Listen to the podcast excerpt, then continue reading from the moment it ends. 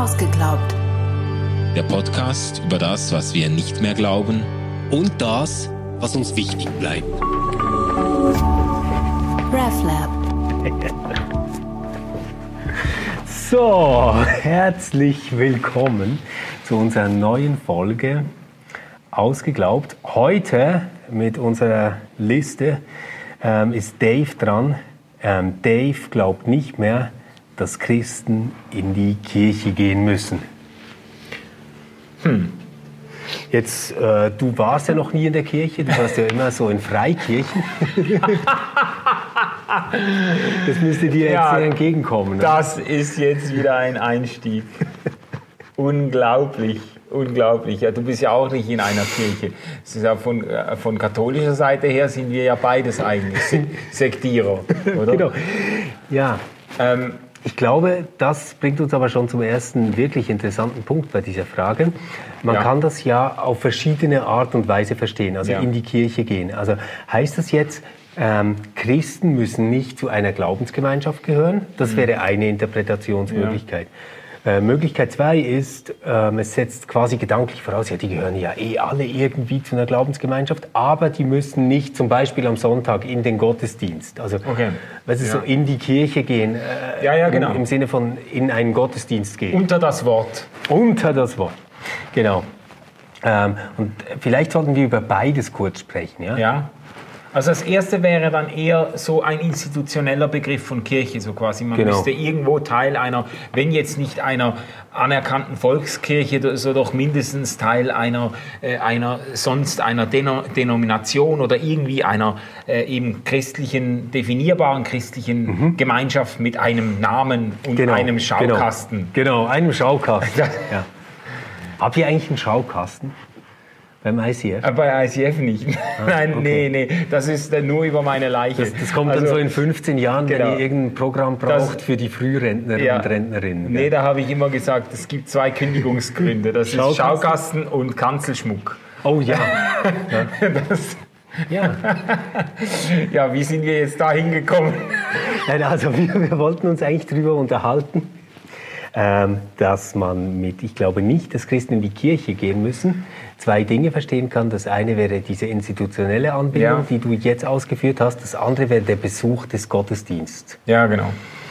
Womit magst du beginnen?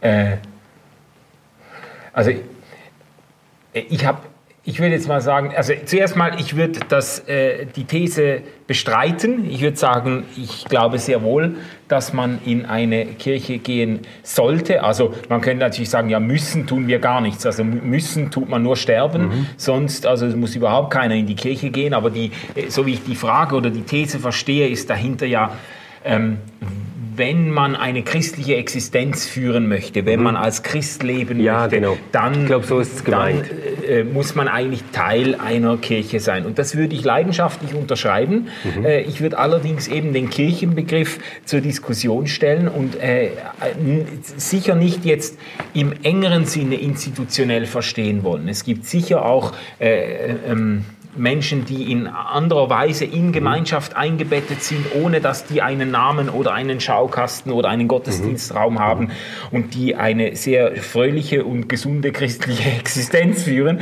Ähm, äh, das, das würde ich nicht in Abrede stellen. Aber so diese, also was ich ein bisschen vermute hinter diesem Statement, ist vielleicht die Vorstellung, dass es so eine Form des, der Glaubensexistenz gibt, wo man äh, einfach für sich äh, so zu Hause, man ist ein gläubiger Mensch, Glaube mhm. ist Privatsache, mhm. wenn man irgendwie... Ich höre mir zwei, drei Podcasts genau, an. Wenn man Input braucht, dann stehen die besten mhm. Pastorinnen und Pastoren, die begabtesten Kommunikatoren zur Verfügung auf dem Internet, da kann man sich das reinziehen und so und sonst bin ich eigentlich mit mir selbst im Reinen. Ja. Äh, das, glaube ich, ist auf Dauer, glaube ich, ist das kein Zustand. Und ich glaube, es ist auch ein, letztlich ein, ein oberflächlicher Irrtum, wenn man denkt, man könne individualistisch Christ sein, weil selbst das individualistischste äh, Christsein, das ich mir denken kann, steht eigentlich immer noch auf den Schultern einer äh, oder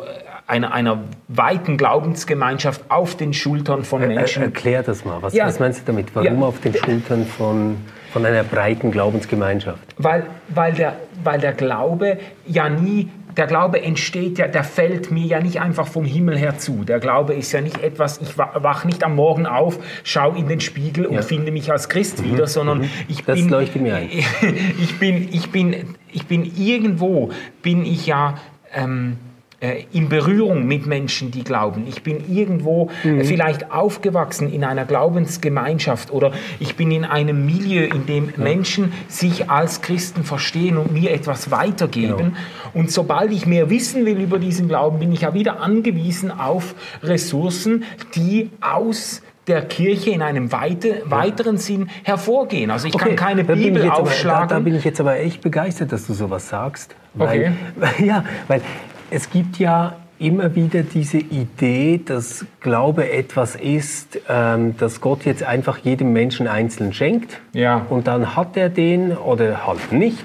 Mhm. Und äh, je nachdem ist es dann halt so, äh, der Mensch ist gläubig oder nicht. Ähm, ich glaube, dass Glaube ja. ein äh, kultureller Aneignungsprozess ist. Mhm.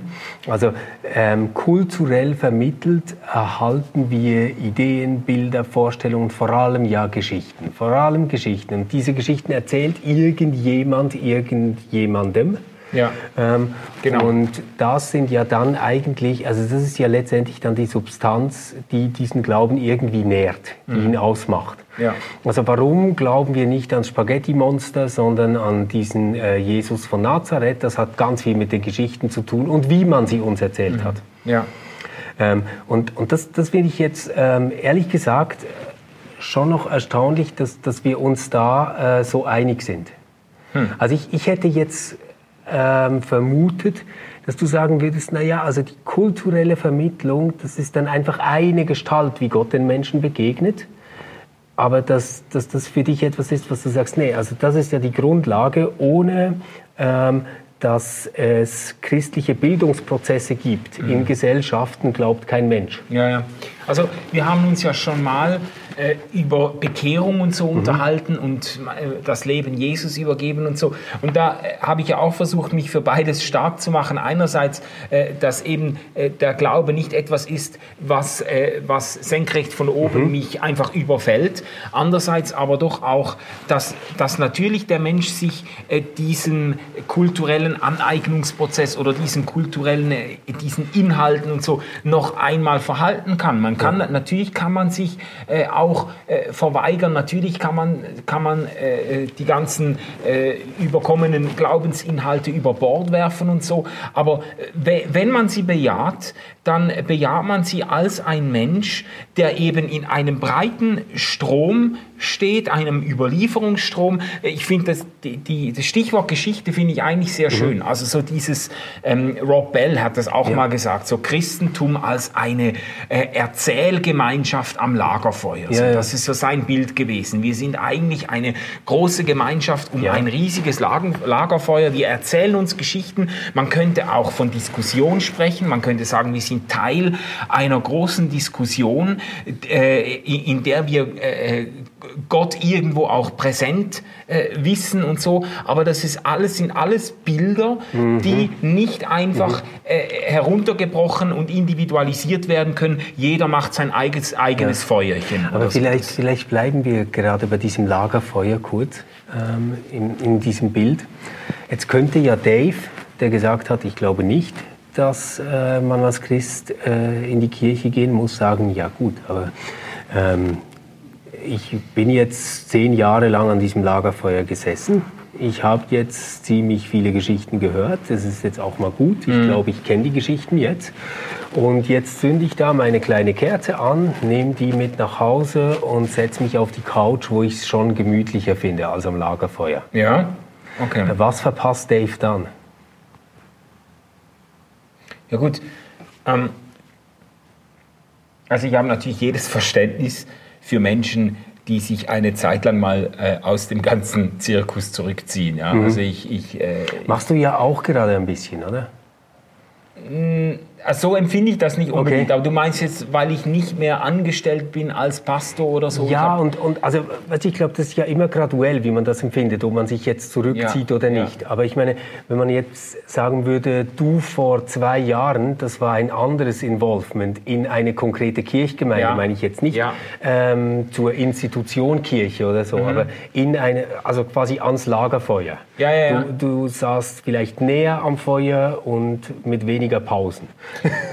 mit weniger Pinkelpausen. Okay, aber, für, okay, aber bei, bei mir ist es jetzt gerade so, dass ich eigentlich diesen Rollenwechsel enorm genieße und dass ich das Gefühl habe, ich, ich bin jetzt eigentlich äh, unbeschwerter Ja. Teil äh, einer, einer lokalen Gemeinde, äh, als ich das vielleicht früher gewesen Okay, bin, ja. weil früher noch viel mehr Sachzwänge involviert waren und jetzt ich komme, ich komme dahin, ich krieg, weiß Ja. zwar nicht mehr, was alles auf mich zukommt, ich habe das Programm nicht mehr im Kopf und alles, Mhm. Ich kann mich überraschen lassen, aber ich bin eigentlich, äh, ich habe das sogar das Gefühl, ich bin fast unbeschwerter mit dabei jetzt. So. Okay. Äh, natürlich auch mit Freiheiten, die ich früher nicht hatte. Wenn du, äh, wenn du angestellt bist als Pastor, dann bist du jeden Sonntag zwei, drei Gottesdienste, war ich einfach präsent. okay. Und jetzt kann ich auch mal zwei, drei Sonntage sagen, so, jetzt haben wir mal Europapark und dann ist mal Ausschlafen. Nie am Sonntag gehen, Leute, nie am Sonntag gehen, dann ist es voll. Ja. Ähm, wenn ihr irgendwie könnt, unter der Woche.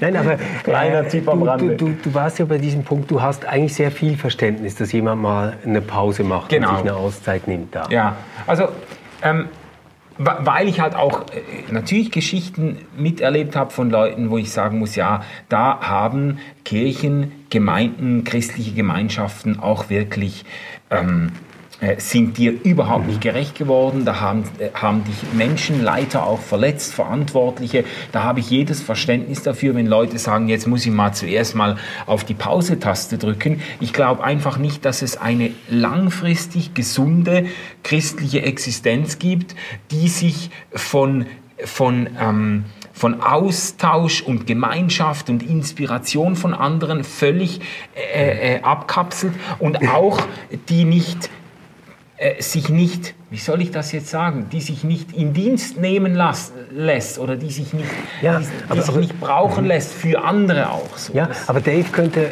ich, ich, ich mache jetzt mal ein bisschen Ja. den Advocatus Diaboli. Dave Ja. könnte jetzt immer noch sagen, schau mal, ähm, stimmt schon, aber ich kapsle mich ja gar nicht ab. Mhm. Ich schaue mir nämlich immer diesen YouTube-Kanal an und ich höre zum Beispiel diesen Podcast oder ich lese diesen Blog und ab und zu habe ich auch das Bedürfnis, was nachzufragen. Ich kommentiere irgendwie ähm, und, und habe da ja auch Interaktion. Würdest du dann sagen, ja gut, Dave, aber dann bist du eigentlich in einer Kirche? Oder würdest du sagen, ja, das ist jetzt aber nicht wirklich Kirche, Dave? Also ich würde, ja gut, da, also das sind wichtige Fragen, die wir gerade in, der, in, in Zeiten der Digitalisierung uns stellen müssen. Ich könnte es im Moment nicht beantworten. Ich, könnte, ich würde mir nicht anmaßen zu sagen, äh, das sind die Minimalanforderungen, um etwas Kirche zu nennen. Das muss dann so und so viel muss da analog sein. So. Ich sage nur, ähm, ich, ich habe ich hab zumindest den Verdacht oder die Befürchtung, dass jemand, der sich auf diese Weise die Dinge zurechtlegt, dass das wunderbar funktioniert, solange er auf der Sonnenseite des Lebens steht, solange er, er psychisch gesund ist und seine äh, Fa- Familie zusammenbleibt und so weiter.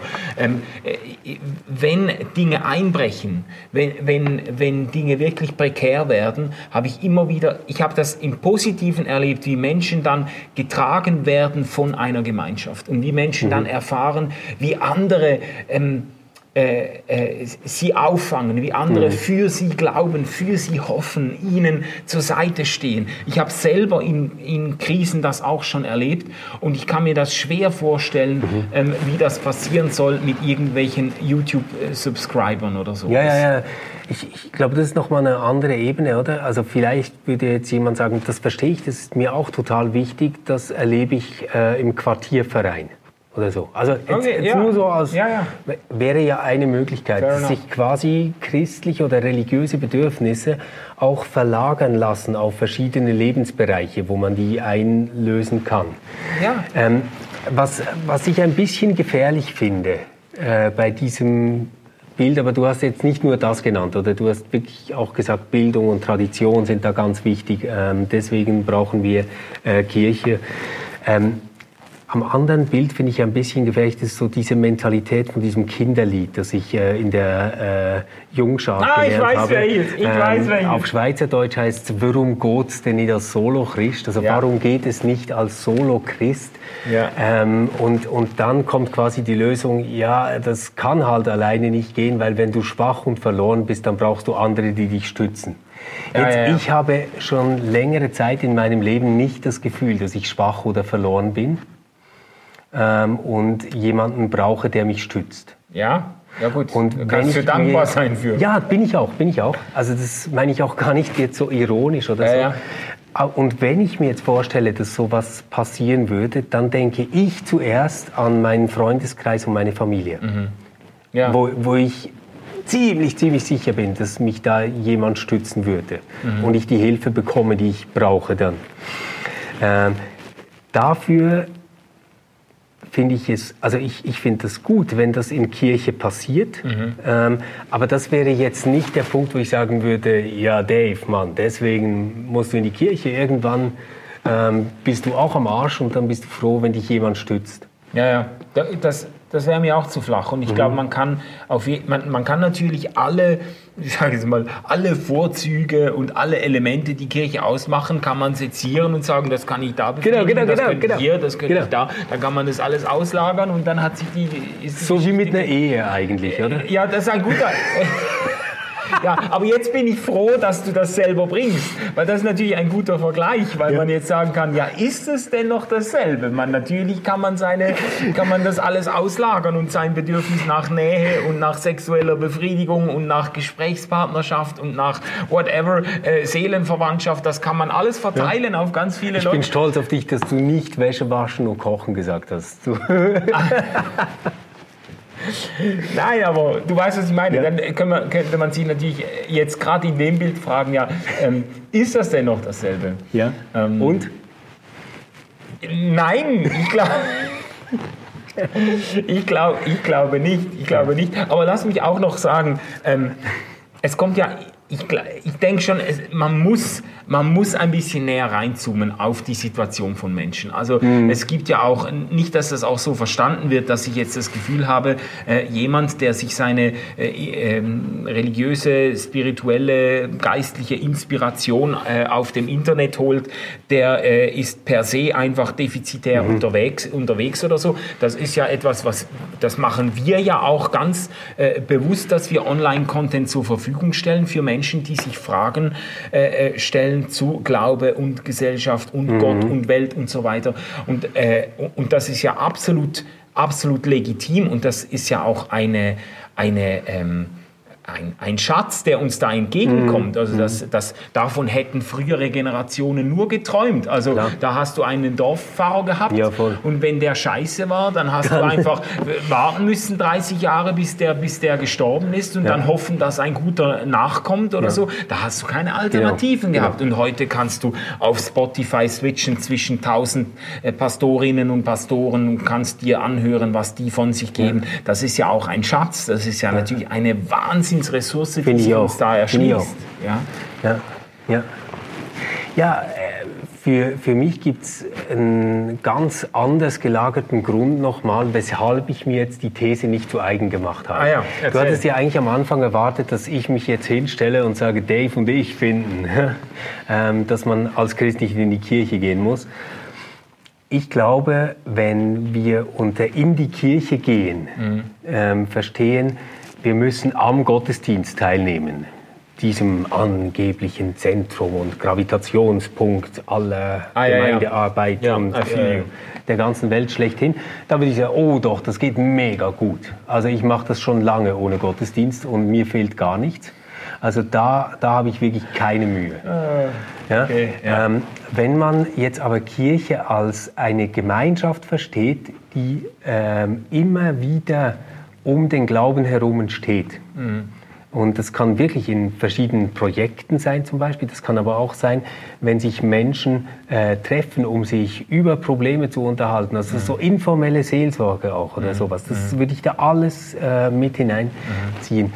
Ähm, das halte ich für unaufgebbar. Und zwar nicht, weil ich sagen würde, das ist ein Bedürfnis, ähm, das wir alle haben aus biografischen Gründen oder so, sondern weil ich schlicht glaube, dass Glaube so funktioniert. Mhm. Also, also Glaube, du, ja? Glaube ist vor der Kirche da. Natürlich, ja. natürlich. Also die Kirche sammelt ähm, quasi Glauben. Ja. Also, und das ist ja das Witzige an Kirche, oder? Wir haben am Anfang, und ich finde das völlig richtig gesagt, ähm, wenn du keine solche Tradition und Bildung und Vermittlung hättest von Glaubensinhalten, mhm. dann gäbe es das auch nicht. Mhm. Jetzt kommt aber die, der andere Satz, den ich gerne sagen würde dazu, ja. nämlich, ähm, es kann aber auch kaum einen Glauben geben, der sich nicht vermittelt und vergemeinschaftet. Ja. Also gerade wenn ich doch etwas entdeckt habe, wo ich sage, wow, da bin ich auf einem Weg, der mein ganzes Leben trägt und ich kann mir vorstellen, damit einmal zu sterben. Ja. Dann wäre es mega seltsam, wenn ich gar nicht das Bedürfnis hätte, mit irgendjemandem darüber zu sprechen. Ja, ja, ja. Und wenn man in diesen Austausch kommt, ähm, dann äh, hat das irgendwo was Ansteckendes. Ich meine jetzt damit ja. wirklich nicht Mission oder sowas, sondern wirklich, ich, ich äh, mache das nicht, um etwas zu erreichen, sondern ich mache das, weil ich glaube, das mit mir macht. Ja, ja, sehr schön. Also so. das ist für mich Mission. Aber ja, okay, ja. also mhm. so, so finde ich es gut. So ja. finde ich Mission auch gut. Ja.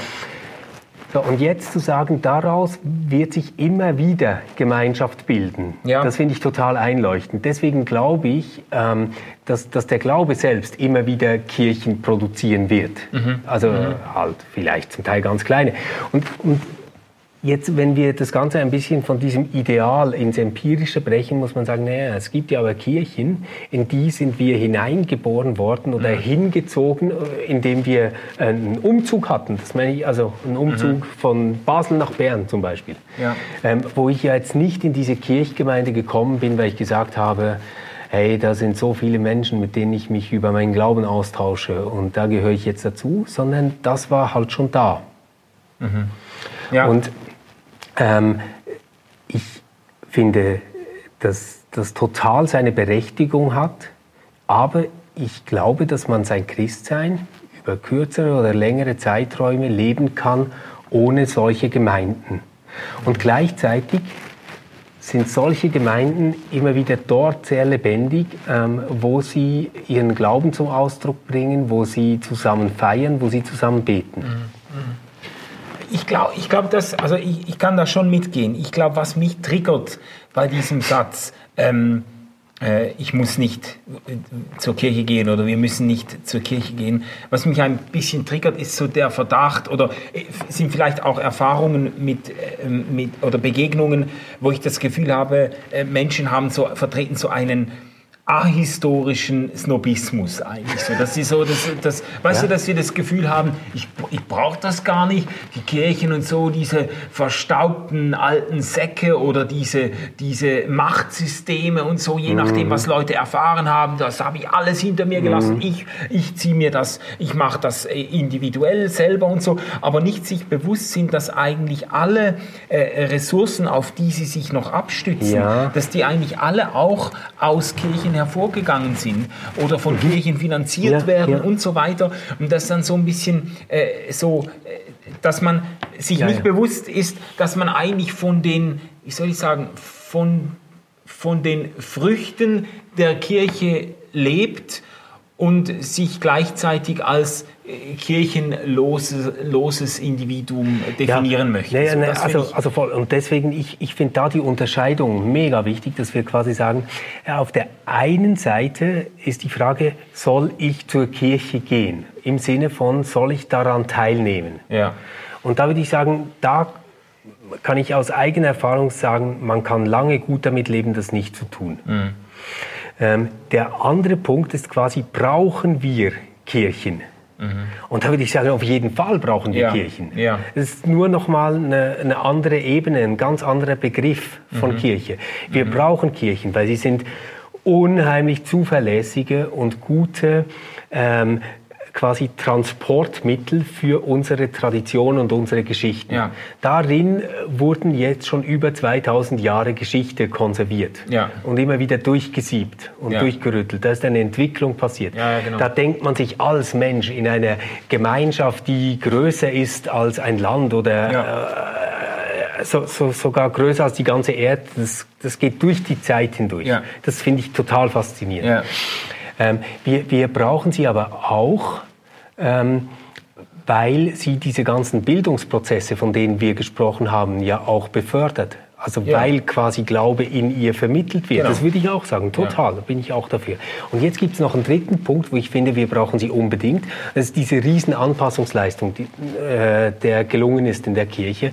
Also Im Zeitalter dieser Individualisierung und Hyperindividualisierung. Mhm. Ähm, ich würde wirklich sagen, man kann fast das 20. Äh, Jahrhundert insgesamt, aber mindestens ähm, nach dem Zweiten Weltkrieg äh, kann, kann man darauf beziehen. In diesem Zeitalter hat die Kirche sich gelöst davon, jedem einzelnen Menschen sagen zu müssen, was er jetzt zu tun hat, wo er jetzt biografisch steht. Also man hat viele traditionelle Denkmuster aufgegeben, wie zum Beispiel Ehe oder ähm, äh, solche Dinge, die man irgendwie begleiten will. Also man mhm. bietet das immer noch an, aber es ist überhaupt nicht mehr selbstverständlich, dass sich ein reformiertes Kirchenmitglied dann auch in der Kirche traut. Mhm. Ähm, oder sein Kind taufen lässt. Okay. In, in, dieser Zeit ist es aber den Kirchen gelungen, ähm, das Profil dahin zu wechseln, dass sie in der Gesellschaft ähm, tatsächlich für die Schwachen da ist. Mhm. Ja. Und ich glaube, damit erfüllt sie eine Funktion. Also ich kann als Kirchenmitglied auch mal drei, vier Jahre nicht hingehen, mir mhm. mein Ding nehmen und ich weiß, die werden immer noch auf dem HB äh, zu denen schauen, die kein Dach über dem Kopf haben. Ja. Ja. Also die Kirche hat eine ungeheure Entlastungsfunktion, die meinen eigenen Individualismus vom Sozialen her erst möglich macht. Mhm. Das ist doch jetzt mal ein schönes, ähm, äh, ein schönes Lob auf die Kirche und ähm, lass uns doch hier abschließen. Ist okay? Ja, finde ich gut. Dann, äh, dann, dann äh, wechseln wir jetzt in den zweiten Teil, wo wir die Fragen beantworten. Exakt, QA zur Frage. Ich glaube nicht, dass Sünde uns von Gott trennt, bleibt dran und es war eine Freude, äh, euch gleich. dabei zu haben. Tschüss, bis bald. RefLab. Hallo zusammen, willkommen zum QA zur letzten Folge. Da ging es ums Thema, ich glaube nicht, dass Sünde uns von Gott trennt. Viele von euch haben kommentiert, Rückfragen gestellt und wir haben eine oder zwei, weiß nicht. Ja, ich finde, Jean-Marc hat das einfach am ähm, treffendsten formuliert, so dass man es hier ja. kurz fassen kann. Danke, Jean-Marc. Ähm, er hat geschrieben, eine Frage ergibt sich daraus für mich. Seid ihr der Meinung, dass eine engere Gottesbeziehung, und zwar entweder aus eigenem Antrieb oder dank Gottes Gnade, den Zustand der Sünde lindern kann? Also quasi, ähm, ob wenn wir jetzt eine engere Beziehung zu Gott haben, ob dann das mit der Sünde weniger wird, sagen wir es mal so. Ähm, oder sind wir als Geschöpfe unweigerlich gleich sündig, egal wie stark wir uns um eine Beziehung zu Gott bemühen? Also es ist ja eigentlich dieses ganz klassische Thema der Heiligung. Ja, genau. Das heißt ja nicht, dass wir heilig sind, sondern dass wir auf einem Weg sind, in dem wir uns bessern und Gottes Willen ähnlicher werden. Ja, so vielleicht. Ja, genau. Aber was würdest du dazu sagen? Also seine Frage ist, ob, äh, ob wir ob, es da eine, ob da eine Entwicklung möglich ist, oder was? Ja, also ob, ob man quasi durch die Gottesbeziehung dann auch, ich, ich sage es jetzt mal so etwas platt, weniger Sünde, sündig ist. Ach so, so. ja, okay. weniger Sünde, das ist ja geil. Weniger, ja. weniger sündigt, also ja, wenn es dann um genau. die Tatsünde geht. Ja gut, ähm, würde ich schon sagen, wenn man die Sache so framed, wie wir das, wie wir das im Gespräch gemacht haben, wenn man sagt, Sünde, äh, äh Sünde ist eigentlich die, die, ähm, äh, die Verweigerung von, von Liebe oder die, mhm. die auch der, äh, der ähm, das Zurückbleiben hinter dem, was man sein könnte, ähm, glaube ich schon, dass wenn man, in, wenn man in bewusster Berührung lebt mit der Liebe Gottes, dass dann auch eine Transformation des Lebens stattfinden kann. Mhm. Dass, man, dass, man auch, dass man auch eben weniger Anlass findet, zum Beispiel äh, durch seinen äh, Mangel an an, äh, an Liebe oder Annahme, andere zu verletzen oder anderen, andere zu instrumentalisieren und so weiter. Also äh, tendenziell würde ich das schon unterschreiben. Ja, ich glaube, was, was für mich das Entscheidende daran wäre, ist, dass das als Beziehung halt verstanden wird. Also quasi nicht, dass ich, ich würde jetzt niemals sagen, dass Christen weniger Tatsünden ähm, verüben ja. als Nicht-Christen. Ich glaube, das meinst du aber auch nicht. Nein. Ähm, oder, sondern dass es eine Lebensform ist, in die man sich einlebt und sich dabei immer bewusster wird, dass Gott einen lieb hat. Mhm.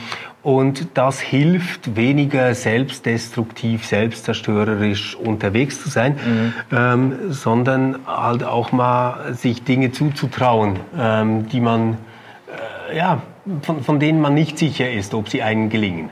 Genau, oder, oder, mhm. oder Liebe zu wagen, zu, wa genau. zu wagen, jemandem so, zu vertrauen, genau. äh, auf die Gefahr hin, dass man enttäuscht mhm. oder verletzt wird. Das braucht ja gewisse, ich sag mal, äh, geistliche oder psychische Ressourcen, ähm, äh, die man, die man äh, wo ich schon sagen würde, der Glaube hilft, diese Ressourcen mhm. aufzubauen. Ich, ja? ich glaube auch, dass er dort hilft. Und im Kern wird das dann wahrscheinlich so etwas wie eine Selbstwirksamkeitserfahrung sein, die man ständig immer wieder macht. Mhm. Also, dass man immer wieder den Mut hat, ähm, weil man sich als geliebt erfährt, mhm. auch dort zu lieben, wo die Beziehung ja. vielleicht prekär ja. ist und dort, wo man eine positive Erfahrung macht daraus, ist das dann wieder bestärken. Also vielleicht so etwas wie ein positiver Kreislauf. Ja. Das könnte ich mir vorstellen. Und spannend finde ich noch seine Frage oder die, die eingebaute Rückfrage noch nach der Gnade, weil das mhm. ist auch so ein Punkt, ähm, so, ja, kommt das jetzt aus der Gnade Gottes oder bringe ich das dann aus mir selbst heraus? Mhm. Ich, ich kenne so ein, diese ganz scharfe Unterscheidung,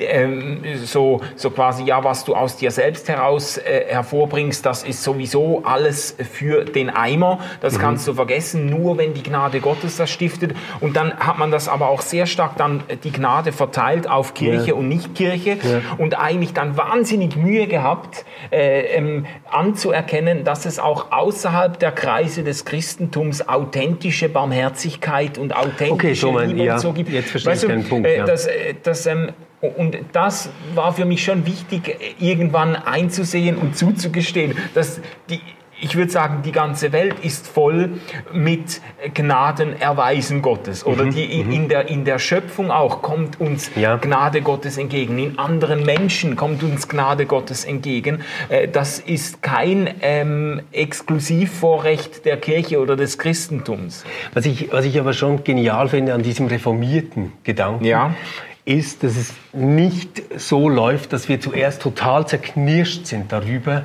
ähm, was wir für unmögliche Existenzen sind und den Tod fürchten und denken, dass Gott uns nicht lieb hat. Mhm. Und dann kommen wir quasi darauf, dass Jesus uns ja aber lieb hatte und dann wird alles gut, sondern dass es genau umgekehrt läuft, nämlich von der Hoffnung, dass Gott derjenige ist, der sich in Jesus gezeigt hat und der mir jetzt nahe ist im mhm. Geist. Ähm, von dieser Hoffnung aus wird ähm, dann das Zutrauen befeuert, dass ich mein Leben ändern kann, ja. dass ich äh, mein Leben in einer gewissen Freiheit führen kann. Und diese Freiheit finde ich halt das ganz Entscheidende. Also wenn ich wenn ich mir überlege, was wäre die Alternative zum Sündenbegriff, ja, mhm. dann würde ich Sünde ersetzen durch Unfreiheit.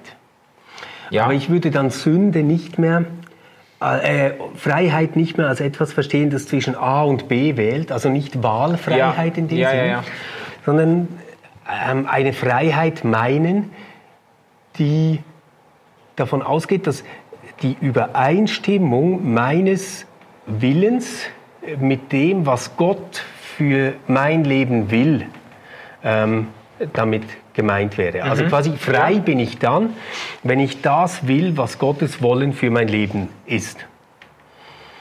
Ja, äh, das ist ja schön, wie du das jetzt, das hätte ich jetzt von dir gar nicht. Ja doch, letztes Mal hast du das ja eigentlich auch schon stark gemacht. Du würdest dann einfach, und das würde ich auch sagen wollen, das, was Gott für unser Leben will, ist gleichzeitig das, was uns, äh, was uns am besten tut oder was uns am meisten zur Verwirklichung bringen. Ja, aber und ja, ich, ich, ich bin einig mit dir, aber es ist verdammt gefährlich, wenn man das jetzt quasi würde zum, also als Kriterium erheben. Ja. Also wir merken Gottes Willen nicht daran, dass es das ist, von dem wir denken, dass es das Beste für uns ist. Ja. Sondern aus dem Rückblick merken wir, dass dort, ähm, wo Gottes Wille erlebbar war, wo wir uns ähm, der Welt hingegeben haben, so wie sie ist, Ja. ähm, eigentlich unsere Freiheit lag. Und das ist gar nicht so etwas Hochspirituelles, sondern du kannst deinen Job verlieren und dir sagen, ja, puh, shit happens, ähm, jetzt bin ich am Arsch.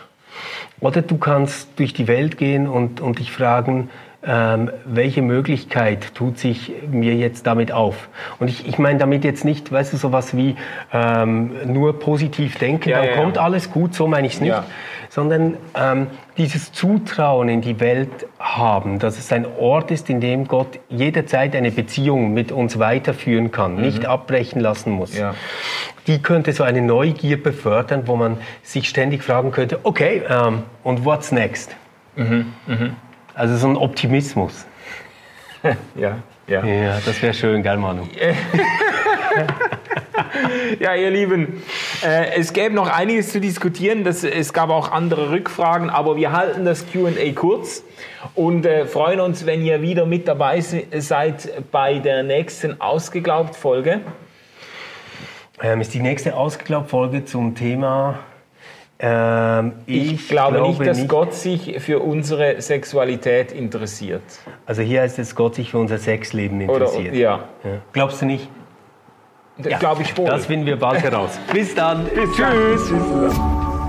RefLab.